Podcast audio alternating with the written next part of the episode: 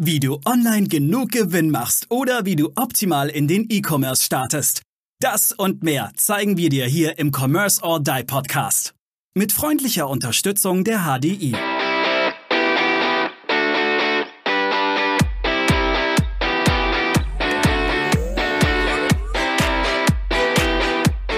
Also das sind ja. spannende Entwicklungen, ja, die, die einfach nur dann entstehen können, wenn auch wirklich mal ein Problem da ist. Also das heißt, wie Daniel sagte zwar vorhin, äh, Wandel um des Wandels willen äh, muss nicht betrieben werden, aber vielleicht muss man doch auch einfach mal wieder ein bisschen der Chaot im Unternehmen sein und dann wieder ein bisschen stören. Und der Druck, und der Druck, Entschuldigung, wenn ich hier da reingehe, aber der Druck ist, also zum Thema Nachhaltigkeit, ist der Druck jetzt unbedingt da. Ja. Also, und, und, und das, das müssen auch die, und haben sie zum Glück auch viele Firmenlenker und auch viele Leute in der Gesellschaft, die Gesellschaft erkannt. Wenn wir jetzt und zwar ganz schnell da nicht handeln, dann werden wir ganz schnell, äh, baldmöglichst, äh, ganz große Probleme kriegen. Und das ist wichtig. Ähm, Sebastian, jetzt frage ich dich aber mal nicht als Vorstand, sondern als dich als Privatperson. Was wünschst du dir von der, von der Politik? Wie soll die Politik unterstützen, dass wir dieses Thema Nachhaltigkeit noch weiter vorantreiben können? Weil es ist ja auch immer vieles, geht nicht aufgrund von Gesetzen. Ja. Gut, es gibt zwei Möglichkeiten. Entweder du beschränkst durch Gesetze, also du verbietest. Bin ich persönlich kein Freund von. Oder du förderst. So, die zwei Möglichkeiten hast du. So, und ich, ich, ich, ich wäre ein Freund, ähm, ich persönlich bin Freund von Fördern. Ähm, auch die Wirtschaftsunion sind Freund von Fördern, zum Beispiel Homeoffice hat man gerade als Tipp. Einfach mal wirklich ein praktisches Beispiel. Im Homeoffice, wenn stattfindet, ich kenne jetzt hier noch keine Studien, gibt es vielleicht auch noch gar nicht, wie viel CO2-Ausstoß ähm, ähm, ähm, der spart, wenn die Leute nicht in die, in die Großstädte reinfahren, alle und so weiter. Da gibt es sicherlich bald Erhebungen, wenn es es nicht schon gibt. Ähm, warum soll die Politik, um bei dem Beispiel jetzt kurz zu bleiben, nicht, nicht sagen, okay, wenn jeder im Homeoffice ist, kriegt, kann er das irgendwie steuerlich ähm, absetzen. Und vielleicht kann er sogar die Unternehmensseite auch noch ähm, kann, kann der Staat die Unternehmensseite auch noch begünstigen, wenn er seine Leute im Homeoffice immer arbeiten lässt. Ähm, dann gehören so, so Geschichten runter wie, wie, wie, Arbeitszeitregulierung und so weiter, aber das, das ist jetzt hier, glaube ich, nicht der Fall. Man muss einfach fördern und, und ähm, es fängt bei solchen Kleinigkeiten, sage ich mal, an, wie, wie, Elektromobilität fördern, wie erneuerbare Energie fördern. Das sind ja schon mal so, so kleine Schritte. Aber warum soll ich nicht auch Unternehmen fördern, die die komplett CO2-neutral zum Beispiel arbeiten. Mhm. Also die, solche Sachen. Dann muss man sich halt das System überlegen. Äh, da könnte man ja jetzt mal ganz wild gesprochen ähm, Umverteilungssystem ähm, sozusagen, jetzt kommen wir zum Thema Ablasshandel ähm, rein. Also die Leute, die zu viel CO2 ähm, aus, äh, ausstoßen müssen, halt gewisse Emissionsgebühren zahlen und die anderen kriegen es dann vielleicht gut geschrieben in irgendeiner Art und Weise oder werden dadurch gefördert. Aber der Staat muss dann natürlich auch schon, und das will ich auch sagen, ähm, aus meiner persönlichen Sicht schon auch gewisse Daumenschrauben, auch wenn es sanfte Daumenschrauben sind, anlegen. Also die können nicht immer nur sagen, wir fördern, wir fördern das Gute, sondern irgendwann muss man auch mal hingehen und sagen, das Schlechte, sage ich jetzt einfach mal plakativ, muss auch zu einem gewissen Punkt reduziert werden und verboten werden. Es muss einfach auch ein bisschen wehtun. Wenn ich es nicht mache, genau. weißt du, so, so ein bisschen äh, Zuckerbrot und Peitsche. So nach dem Motto, denke ich, hat die Politik auch die Aufgabe, das, das Ganze mit zu, zu übernehmen. Ja klar, ich meine, schaut doch, schaut doch mal die Katalysatoren an. Die hat, damals gab es einen Aufschrei von den Automobilbauern, die kann man nicht einbauen, das, das zerstört die Preise etc. Und schwuppdiwupp waren sie drin und sind und sind und sind äh, sind unwegdenkbar. Ich glaube, manchmal muss, manchmal muss, wie du gesagt hast, Sebastian, manchmal muss es halt Regularien geben, an die man sich halt zu halten hat. Ja, gut, guck das Tempolimit an, das ist das beste Beispiel. Vor, ähm, es gab mal einen riesigen Aufstrei. Ähm, es, die Automobilindustrie würde, würde äh, riesige Einbrüche haben und man kann doch nicht innerorts äh, nur noch auf 50 beschränken. Da war nämlich, ganz am Anfang war nämlich noch frei. Und das würde überhaupt nichts bringen. Ja, und dann hat man eben innerorts irgendwann auf 50 beschränkt, weil früher konnte man da mit 100 durchfahren. Und was ist passiert? Nichts. Das macht ja die Politik, das muss man ja auch sagen. Die Politik macht das in kleinen, in sehr homöopathischen Schritten. Ne? Also mhm. Geht es ja um Elektrogeräte zum Beispiel, dass die qualifiziert, äh, qualifiziert werden und wo auch dann der, der, der Endkunde schauen kann, wie umweltfreundlich ist es. Aber es geht ja auch dahin, dass zum Beispiel jetzt im, im Firmenbereich im E-Autos besonders gefördert wird bei der steuerlichen Absetzbarkeit. ne, beziehungsweise ja. bei der 1%-Regelung, das ist dann 25. eben, genau ähm, ist. Und das sind alle so Themen, da, da macht, da geht schon was. Ähm, aber aus meiner privaten Sicht, persönlichen Sicht, wird hier schon so wenig gemacht ähm, und es geht halt zu langsam. Und wenn wir das ja. Tempo beibehalten, dann werden wir Probleme. Ja, wir, wir haben ja auch immer das Thema, in Deutschland heißt es ja, wir in Deutschland sind so klein. Wenn wir was ändern, passiert auch auf der Welt nichts. Aber haben wir nicht eine Vorbildfunktion? Wie ist deine Meinung dazu?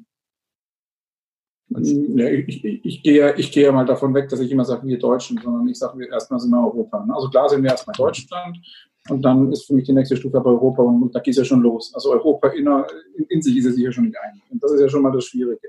Natürlich hat man eine gewisse Vorbildfunktion und sollte man irgendwo anfangen und gucken, wie es nach vorne geht. Das Thema ist halt, wir drei können da jetzt ähm, äh, sehr, sehr, sehr gut drüber diskutieren und, und, sehr gut drüber sprechen, aber es ist natürlich auch sehr filigran und das wisst ihr ja auch.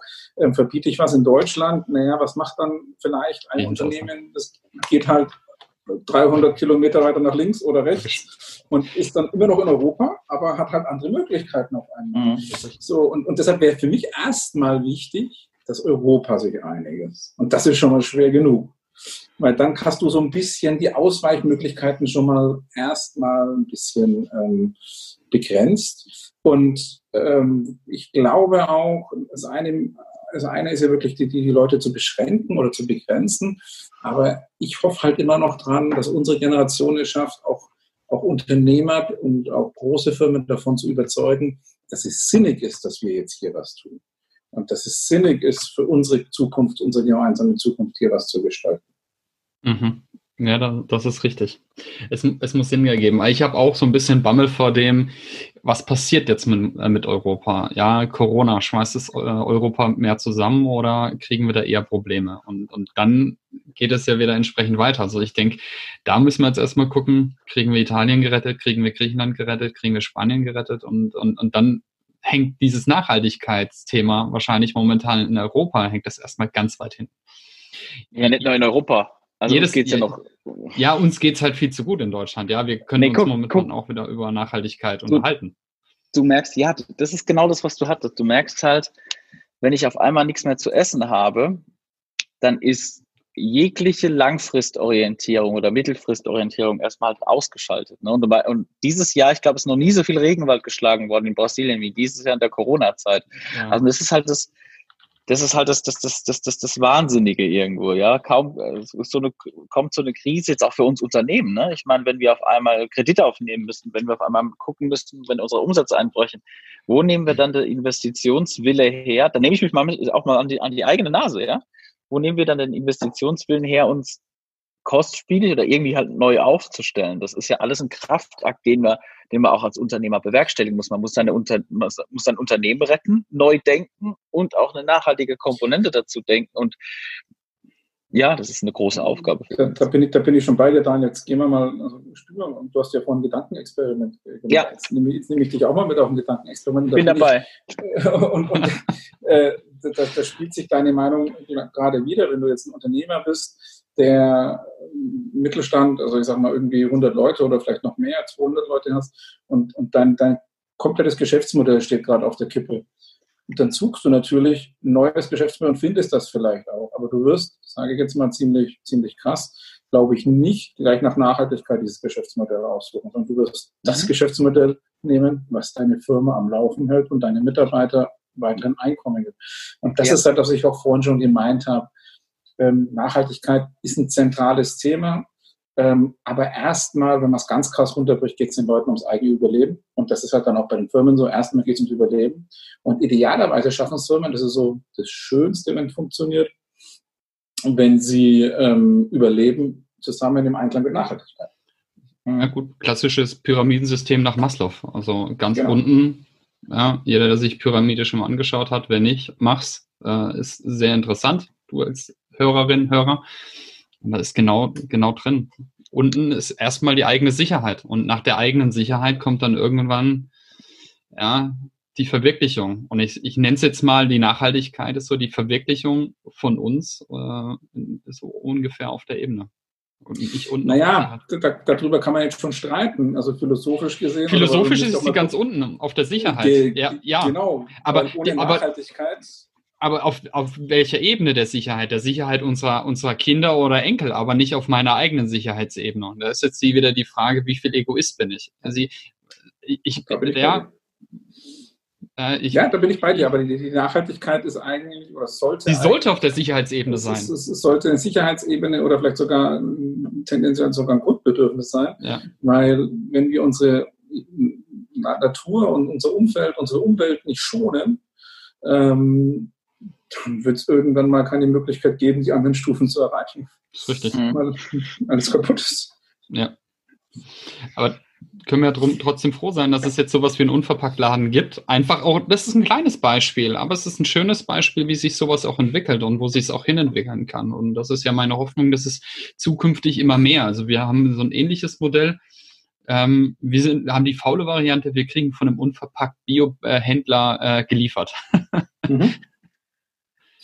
Es kommt auch immer mehr. Also das, das gibt es hier auch bei uns im Bayreuth, das kommt auch immer mehr, gerade Gemüse und, und, und solche Sachen. Äh, ähm, alles. Seife, ja. Seife, also Seife, Waschmittel, Milch, Brot, das wird im Prinzip Gemüse, Obst. Da gehören wir zu den, wir gehören zu den faulen Ablasshandlern. Daniel, ich glaube, du hattest noch, irgendwas hat dir noch auf der Seele gebrannt. Ich sehe es dir doch an. Äh, ja, jetzt haben, wir, jetzt haben wir uns ein bisschen weit weg bewegt von Cradle to Cradle, aber ich glaube, es war auch gut, dass wir jetzt ein bisschen mal den Pein von Unternehmern auch mal angeschaut haben, weil wir, es, was ich oft sehe ist, das heißt immer, die Wirtschaft, die Wirtschaft muss machen, die Wirtschaft muss machen und, und, und dann ist auch, meine Frage ist, du, ich will das ja machen, das ist keine Frage, wir haben vorhin geredet über dieses Studieprojekt, das ich hier am, äh, ach, jetzt habe ich, es war, nee, es waren in Outtakes, ähm, in Outtakes. Das, äh, habe jetzt auch gesagt, ja, lass uns mal gucken, wir haben hier ein Studieprojekt an der Mannheimer Hochschule, äh, holen wir uns jetzt eine Studiegruppe rein, die einfach mal auf, Na auf Nachhaltigkeit analysieren, wie wir als, als Agentur eben CO2-neutral aufstellen könnten. Machen so einen Kosten-Nutzen-Aspekt für uns. Also mal einfach, jetzt lass uns mal gucken, welche Möglichkeiten einfach da sind, weil wir das, weil das Thema brisant ist und weil wir das Thema machen müssen. Aber jetzt möchte ich mal die Pein des Unternehmers nochmal zurückkommen. Es ist halt so, wenn ich halt jetzt in der Zeit sagen, ich habe jetzt 100 Leute, aber für mein neues Geschäftsmodell, das vielleicht auch nachhaltig ist, kann ich nur noch fünf halten. Was ist dann die richtige Entscheidung? Mhm. Das ist was, was uns ja auch oft umtreibt. Das ist ja, ja, jetzt müssen wir erstmal gucken, weil, weil wir haben ja auch die Verantwortung für Familien. Und dann einfach nur zu sagen, ja, aber ich habe doch die, ja, haben wir auch die Verantwortung für die Umwelt. Und dann ist aber so gegeneinander zu wägen, ist halt ist halt schwierig. Das ist halt wirklich ja, schwierig. Das, das, das, unbedingt. Und da kommt man dann natürlich auch in solche gesellschaftlichen Diskussionen rein, politischen Diskussionen rein, wie braucht man ein bedingungsloses Grundeinkommen? Hm. Also das ist, ist ja dann auch so, so eine Diskussion, mhm. um, um die Grundsicherung ähm, abzufedern ähm, für eben die Mitarbeiter.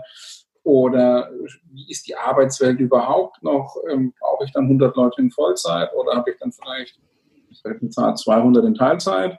Ähm, also das ist natürlich extremst spannend, was sich da gerade alles ähm, auftut und Möglichkeiten auftut. Ähm, aber ja, ich bin, bin bei dir zu sagen, ähm, wie, wie wichtig ist mir als Unternehmer oder als Mensch, wie versteht es dann vielleicht auch ein Mitarbeiter zu sagen, du, ich will jetzt unsere Nachwelt in Anführungsstrichen retten oder aufrechterhalten. Retten ist vielleicht das falsche Wort, aufrechterhalten, Nachhaltigkeit arbeiten, aber dafür, hey, muss ich mein Geschäftsmodell umstellen und ich muss von 150 entlassen. Ähm, ich glaube kaum, dass die 50 begeistert sind. Mhm, ja. Das ist richtig. Sie leben in einer heilen Welt, ne? Jetzt auf einmal. Dafür leben sie in einer besseren Welt, aber sie haben halt kein Geld mehr, um sich was zu essen zu kaufen. Also sind jetzt wieder bei Maslow. Aber ich, ja, ich fand auch den Gedanken, den du reingebracht hast, das Thema Grundsicherung oder wie du es wie du es auch immer nennen willst. Äh, ich glaube, dass es in den spannenden Zeiten, wo wir leben, ne, wenn du neben den Autoumbau auf E-Auto, wie viele Teile brauche ich jetzt noch? Fünf, äh, ich brauche vielleicht nur noch, noch 20 Prozent davon oder so irgendwas, ja. Also, und dann, dann ist, hast du auch das ständige Wissensupgrade. Jeder muss, wie du vorhin gesagt hast, ne, wir, wir spezialisieren immer weiter, aber dieser Wissenszuwachs und Spezialisierung kann ja auch nicht jeder mitgehen. Also das ist ja nicht so, dass man dann sagen kann wie früher, ja, der vorher im primären Sektor der Landwirtschaft gearbeitet hat, der geht hoch in den sekundären äh, Faktor, äh, Sektor des, der, der Industrie und des Schraubens und es dann macht, geht dann hoch in den tertiären der Dienstleistung. Und damit ist ja immer auch ein, Wissensupgrade verbunden. Und es kann ja einfach nicht jeder die Voraussetzung, kognitiv, monetär, egal wie, diesen Schritt mitzugehen. Also vielleicht gibt es einfach, und das fand ich auch ganz schön von dem äh, Historiker von Harari beschrieben, der hat es ganz neutral genannt, die Kaste der Wertlosen. Und jetzt Wert, gar nicht despektierlich, an Menschen hat keinen Wert, sondern wertschöpfend. Mhm. Und wenn man dann da denkt, ne, dann, dann muss es natürlich, auch wenn wir sagen Cradle to Cradle, jetzt kommen wir wieder zurück, Produkte, die, die vielleicht nicht mehr auf äh, zwei Jahre Haltbarkeit produziert sind, damit ich nachkaufe, nachkonsumiere. Vielleicht ist es, wenn es da auch neue Produktionswege gibt, hat das natürlich auch was mit Arbeitsplätzen zu tun. Ne? Ähm, und da wäre man Vielleicht schaffen sich auch neue, man weiß es halt nicht, wo es hingeht. Ne? Die Chance ist in beide Richtungen, aber ich glaube, für beide Richtungen muss man offen sein. Also für, dass es neue Arbeitsplätze gibt, weil die Industrialisierung hat auch mehr Arbeitsplätze gekostet, als sie geschaffen hat damals, muss man auch sagen. Das darf uns nicht nochmal passieren. Logisch. Für das brauchen wir, für das brauchen wir ja auch ein, äh, aber, aber ist dann nicht eins der Schlüsselelemente, um das, um, die Menschheit da mitgehen zu lassen, das Thema ähm, Bildung? Also müssen wir dann nicht noch viel mehr auf Bildung setzen und auch ja, vor allem auf, ähm, auch auf mehr soziale Interaktion? Also, dass der Mensch äh, zwar sich auch weiterbildet, aber eben nicht wie ein Roboter eiskalt wird, sondern eben auch Emotionen trotzdem weiter äh, mitnimmt, gerade auch in den Führungsebenen, um eben auch genau solche Entscheidungen zu treffen, wie du da vorhin gesagt hast, Daniel. Weil wenn ich jetzt nur rational nehmen würde, würde sagen, ja, die Welt wird besser, ich kündige 50 Menschen. Das ist, mhm ja, wo, wo muss ich hingehen? Wo muss ich mich als Gesellschaft hin entwickeln? Muss ich rational, muss ich ganz eiskalt rational sein und muss sagen, ich, ich gehe jetzt nur nach dem, dem Wohl der Natur und alles andere ist mir erstmal egal, also muss ich 50 Menschen entlassen, um, um die Natur zu schützen. Und also ich, ich bin ganz bei dir, wo ich sage, Bildung ist eines der, der stärksten Hebel, wo du ansetzen kannst ähm, oder ansetzen musst, ähm, auch für, für den gesellschaftlichen Wandel. Aber wenn man sich jetzt gerade mal aktuell unsere Gesellschaft anguckt, ähm, die ist schon ziemlich, da ist schon ziemlich viel Druck unterm Kessel gerade, ähm, aufgrund der aktuellen Situation. Mhm. Und ähm, was will ich damit sagen? Also wenn du jetzt hingehen würdest als, als Großunternehmen oder als Mittelständler und sagst, naja, um die Umwelt ähm, zu schonen oder nachhaltig zu arbeiten, entlasse ich 50 Mitarbeiter oder das kriegst du vielleicht noch einigermaßen kommuniziert. Jetzt gehen wir mal eine Stufe höher. Die Lufthansa sagt, ähm, das Bodenpersonal wird halbiert. Ich, ich, das Bodenpersonal wird halbiert und ähm, so viele Flugbegleiterinnen und Flugbegleiter brauche ich auch nicht mehr, ähm, weil ich Nachhaltigkeit arbeit, äh, nachhaltig arbeiten möchte dafür. Hm, ich glaube, es wäre gesellschaftlich schwierig, das zu kommunizieren und zu verkaufen und auch politisch gesehen. Ähm, also wir müssen aus meiner Sicht die Gesellschaft mitnehmen. Es geht zum einen über Bildung, aber halt auch ganz, ganz viel über Dialog. Ja. Also das, was wir jetzt zu dritt machen, auch in größeren Runden, auch mit, mit der Politik, mit, mit der Wirtschaft, mit Unternehmern, ähm, ähm, natürlich auch mit, ähm, mit Umweltaktivisten und, und auch Experten. Also dieser, die, dieser Dialog ähm, ist unheimlich wichtig. Das, das, ist genau das, was ich meinte. Also das war mein Ansatz. Ja, das Thema Empathie und dann eben auch in Dialoge zu gehen und nicht so wie momentan.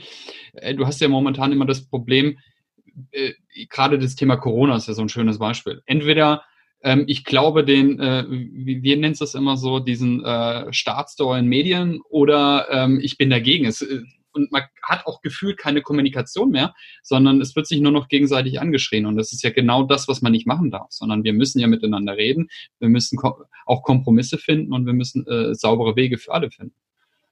Ja, wobei ja, die Art zu diskutieren oder, oder ja, die, die Art zu, also mir geht es jetzt nicht, schwierig die Art zu diskutieren hat sich momentan sehr stark auch dadurch verändert. Um, um überhaupt mal wieder an einen Tisch zu kommen, ist es gefühlt momentan extrem schwer. Weil wenn du mal versuchst, mit so einem Corona-Leugner zu sprechen, dann bist du ja immer gleich, wie, wie heißt das, Scharfschlaf oder was, was auch immer man sofort ist. Also, und das ist auch etwas, was meines Erachtens durch Bildung einfach mehr gefördert werden muss, dass auch das Debattieren wieder ein bisschen besser und auch das Kommunizieren auch wieder meines Erachtens auch in die Schulen muss. Also jetzt nicht nur, wie, wie rechne ich was aus, sondern auch tatsächlich ein bisschen mehr soziale Interaktion gehört für mich, um einfach jetzt auch mal eine Forderung zu setzen. Mehr soziale Interaktion, ähm, was passiert draußen im Leben eigentlich tatsächlich. Die Eltern haben gar nicht die Möglichkeiten oder manchmal auch gar nicht die Zeit, das zu, zu erklären. Und vielleicht ist es auch ganz gut, mal einen, einen dritten Blick auch mit drauf zu bekommen und nicht nur aus dem Elternhaus. Steile These? Gehe ich wieder mit. Ich, so Ich finde es auch nicht so steil. Ich will es nur kurz nochmal ein bisschen in ein anderes Licht drücken, weil nur mit Bildung allein. Bildung, Bildung, Bildung ist immer das Totschlagargument. Ich mache jetzt mal ein Beispiel von euch. Ich würde sagen, dass die meist die höchst gebildeten Menschen auch den schlimmsten CO2-Abdruck haben. Warum? Hohe Bildung korreliert oftmals mit höherem Einkommen, korreliert oftmals mit größerem Auto, mehr Flugverkehr, mehr Konsum.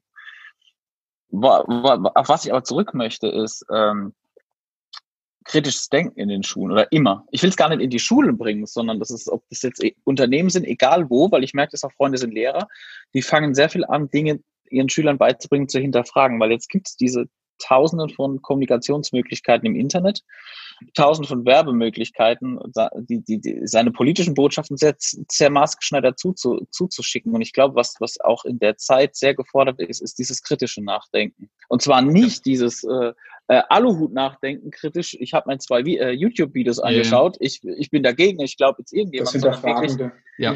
Das faktische, das wissenschaftliche Hinterfragen eigentlich, ja, dieses, dieses wissenschaftliche äh, Hypothesen hinterfragen, zu sagen, ich war, ich kenne nie die Wahrheit, aber ich kann mich dran ich kann mich aber nähern an diese Wahrheit, weil ich immer schaue, ich habe eine Meinung, aber was könnte meine Meinung zerstören?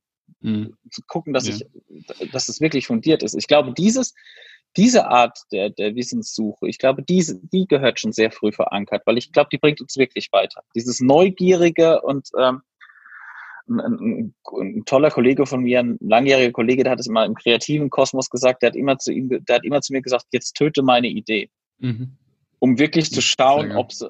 Wir haben nicht gesammelt, warum die cool ist, sondern wir haben gesammelt, warum sie nie funktionieren könnten. Ich glaube, genau dieses Denken, das hat er sehr, das hat er. Aber das haben wir äh, auch schon oft gemacht, Daniel. Genau das. Ja. Ich komme immer mit irgendeiner Idee und du versuchst sie immer zu töten und ich muss gegenargumentieren. Das ist auch was, was wir zwei ja auch immer machen.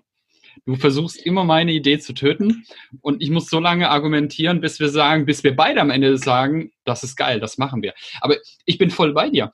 Das meine ich mit Bildung. Wir dürfen nicht, also wir müssen diesen Bildungsweg, den wir momentan haben, müssen wir meines Erachtens äh, überarbeiten.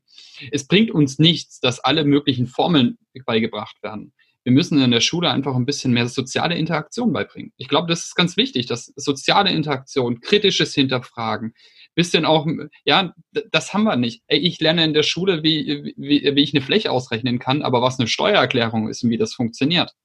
Ja, das kriege ich nicht. Aber ich komme auf einmal aus der Schule raus und muss eine Steuererklärung machen. Habe aber niemanden, der mir das. Äh, wisst ihr, was ich meine? Das, das passt irgendwie. Ja, natürlich. Äh, wo, wobei ich da auch, also ich bin, ich, ich stimme euch beiden voll und ganz zu, dass wir diese Skills brauchen.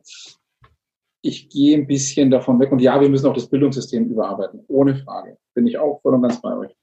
Oh, aber wir können nicht, wir können nicht alles ja. in die Schule reinstecken. So ein genau. bisschen genau. Erziehung so ein bisschen vom Elternhaus. Ähm, ist, ist, das, das, merkst du übrigens auch. Also es gibt, es gibt, äh, also ich, ich, merke, wenn ich mit, mit, mit, Menschen zu tun habe und dann wirklich in die sachliche Diskussion gehe, ob sie es können, wo sie sich das beigebracht haben, ist vom Elternhaus, das weiß ich nicht oder, oder eben nicht. Aber man kann auch, glaube ich, nicht alles in die Schulen reinstecken. Also so ein bisschen Eigenverantwortung, glaube ich, äh, ja. zu Hause braucht man schon auch noch. Da habe ich äh, ein, ein bisschen anderen Background dazu. Meine Eltern sind beide im sozialen Bereich tätig. Das heißt, sie gehen in die Familien, wo es teilweise auch dann so weit ist, dass die Kinder aus den Familien rausgeholt werden. Und äh, die begleiten die Familien dann und versuchen die zu resozialisieren. Da ist manchmal aber einfach so wenig Substanz da, dass du da in der Familie nichts beigebracht bekommst. Wie kriegst du aber solche Kinder trotzdem sauber auf den Weg? Wer, wer kann wenn die Eltern es nicht können, diese Aufgabe übernehmen. So, ist meines Erachtens auch wieder die Politik gefordert, hier eine Lösung zu bieten. Es muss nicht in der Schule sein, aber kann das nicht auch nochmal eine Organisation nach der Schule sein? Kann das ja, nicht eine. Die Wirtschaftsunion zum Beispiel machen sowas, also Schüler debattieren. Gibt's, also nicht, nicht jeder, nicht jeder Kreis du, macht das. Wie kriegst du sozial Schwache da rein? Das ist der Punkt, natürlich. Da bin ich bei dir. Ne? Ja. Man, man, muss schon aufpassen, dass man niemanden vergisst und niemanden verliert mhm. bei der ganzen Geschichte. Ähm, ich meinte ja nur, es ist immer einfach zu sagen, es soll in den Schulen gemacht werden. Ob es dann Förderprogramme geht, ob, ob es irgendwo eine andere Möglichkeit gibt, ähm, junge Menschen, ähm, Kinder oder auch Jugendliche zu fördern.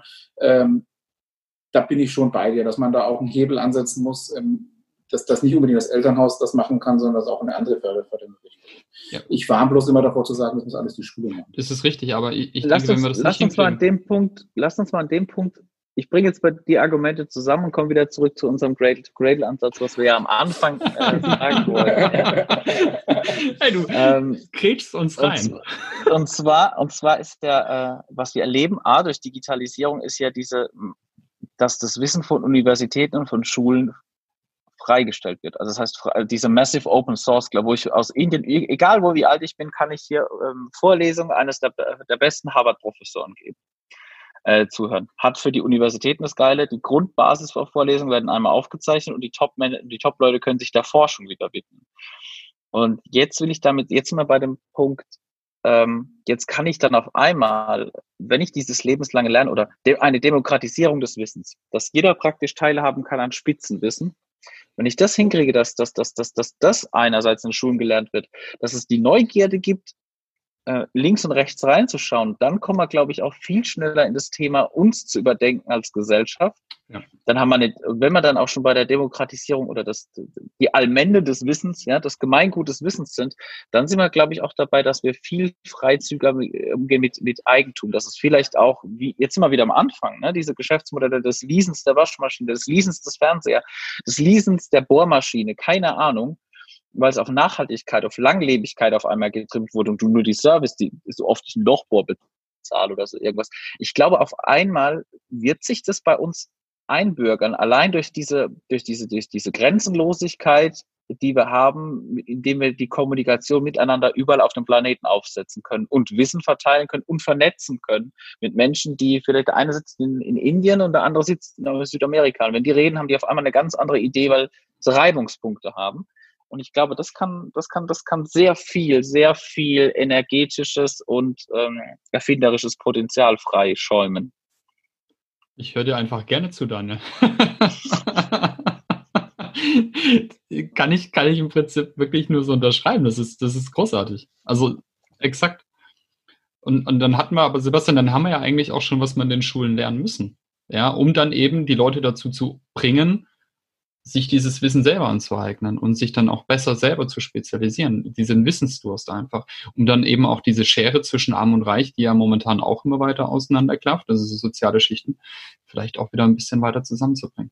Ja, und dieser Wissensdurst, ähm, müssen wir mal ehrlich, ist ja auch angeboren. Es ist ja nicht so, dass wir ja. den erfinden müssen, sondern die Kinder machen das ja von ganz alleine. Ja, bis, zu einem gewissen, bis zu einem gewissen Zeitpunkt. Das sind sie dann meistens in der Schule. ja, ja genau. Das, das ist das Problem. Ja. Wenn, ich, ja, wenn ich meine Kinder betrachte, was die, was die für einen Wissensdurst haben. Meine Tochter muss alles wissen, wie so. Ja, die kommt jetzt in die Schule und ich hoffe, dass dieser Wissensdurst bleibt und jetzt dann nicht endet, wenn sie dann jetzt im, im September eingeschult wird. Wenn sie denn eingeschult wird. Schauen wir mal, was jetzt kommt. Super. Ja, ich glaube, wir haben das Thema jetzt mehr als ausgiebig diskutiert. Sebastian, hast du noch irgendwas dazu oder haben wir, haben wir uns jetzt leer geredet für die erste Stunde? Nein, also ich fand es ich fand's super spannend, mit euch darüber ein bisschen auch zu philosophieren und auch so ein bisschen ähm, ähm, über dieses Thema reinzugehen. Ähm, ich, ich, ich freue mich einfach, dass, dass ähm, wir eben so, so ein, vielleicht einen Anknüpfungs- oder Nachdenkpunkt für die, für die Zuhörer, Zuhörerinnen ähm, äh, mal, mal setzen und, und sie sich auch mal Gedanken machen, Mensch, wie, wie sehe ich denn das oder ähm, mit wem könnte denn ich im Dialog zum Beispiel über dieses Thema treten? Ja. Vielleicht auch mit Richtig. den Wirtschaftsjunioren? Immer gerne. Wirtschaftsjunioren sind immer dialogbereit. Ähm, sucht auch euren Kreis vor Ort. Ihr, seid selber bei der Wirtschaftsunion, ihr wisst, wie der Laden läuft. Von Richtig. daher, äh, wir sind immer dialogbereit. Ja, definitiv. Und debattieren sehr gerne. Wir haben auch Debattierclubs übrigens. Also man lernt auch das Diskutieren, wobei wir, Daniel, ich glaube, wir haben im Podcast auch sehr viel diskutieren gelernt. Oh ja, und zuhören. Und, und, und cool. zuhören. Daniel, du darfst heute ja. die Abmoderation machen. Das, das ist lieb von dir, Maurice. Sebastian, vielen Dank, dass du heute wieder dabei warst. Ähm, wir finden bestimmt wieder Themen, wo wir uns wiedersehen und wiederhören bei uns im Podcast, hoffe ich doch. Wenn ich, ich jetzt einfach mich. mal so. Ich freue mich. Ja. das klingt fantastisch. Und ja, jetzt haben wir ganz große Kreise gedreht über äh, Cradle to Cradle, von der Wiege zur Wiege, über Nachhaltigkeit, Unternehmertum, Bildung. Wir hatten, glaube ich, viele Themen, aber dann sieht man, wie, ja, wie, ich würde mal sagen, wie verknüpft doch unsere, unsere Welt ist und dass man so viele Perspektiven auf ein Thema anlegen sollte. Also ganz nach der Aufklärung, ähm, hab keine Angst, deines, dich deines eigenen Verstandes zu benutzen, ja. Ähm, das ist, glaube ich, nach wie vor das Wichtige und jetzt wichtiger in der Zeit als je zuvor, wo es umso mehr Informationen gibt. Deshalb hat es mich sehr gefreut, mit euch beiden heute viel zu diskutieren, zu philosophieren und ähm, ja, ich hoffe auch dich, liebe Zuhörerinnen und Zuhörer, hat es gefreut. Und wenn du Anregungen hast, Ideen, was man noch besprechen könnte im Podcast, dann immer in die Kommentare schreiben. Wir sind bereit, alles aufzugreifen, na, fast alles aufzugreifen. Ähm, und wir freuen uns auf weitere Zuhörer. In diesem Sinne. Ähm, ciao. Bleibt mir noch zu sagen. Ciao. Macht's gut. Tschüss. Bis bald. Wir danken unserer Station Voice Abi Schreert. Bis zum nächsten Commerce or Die Online Podcast.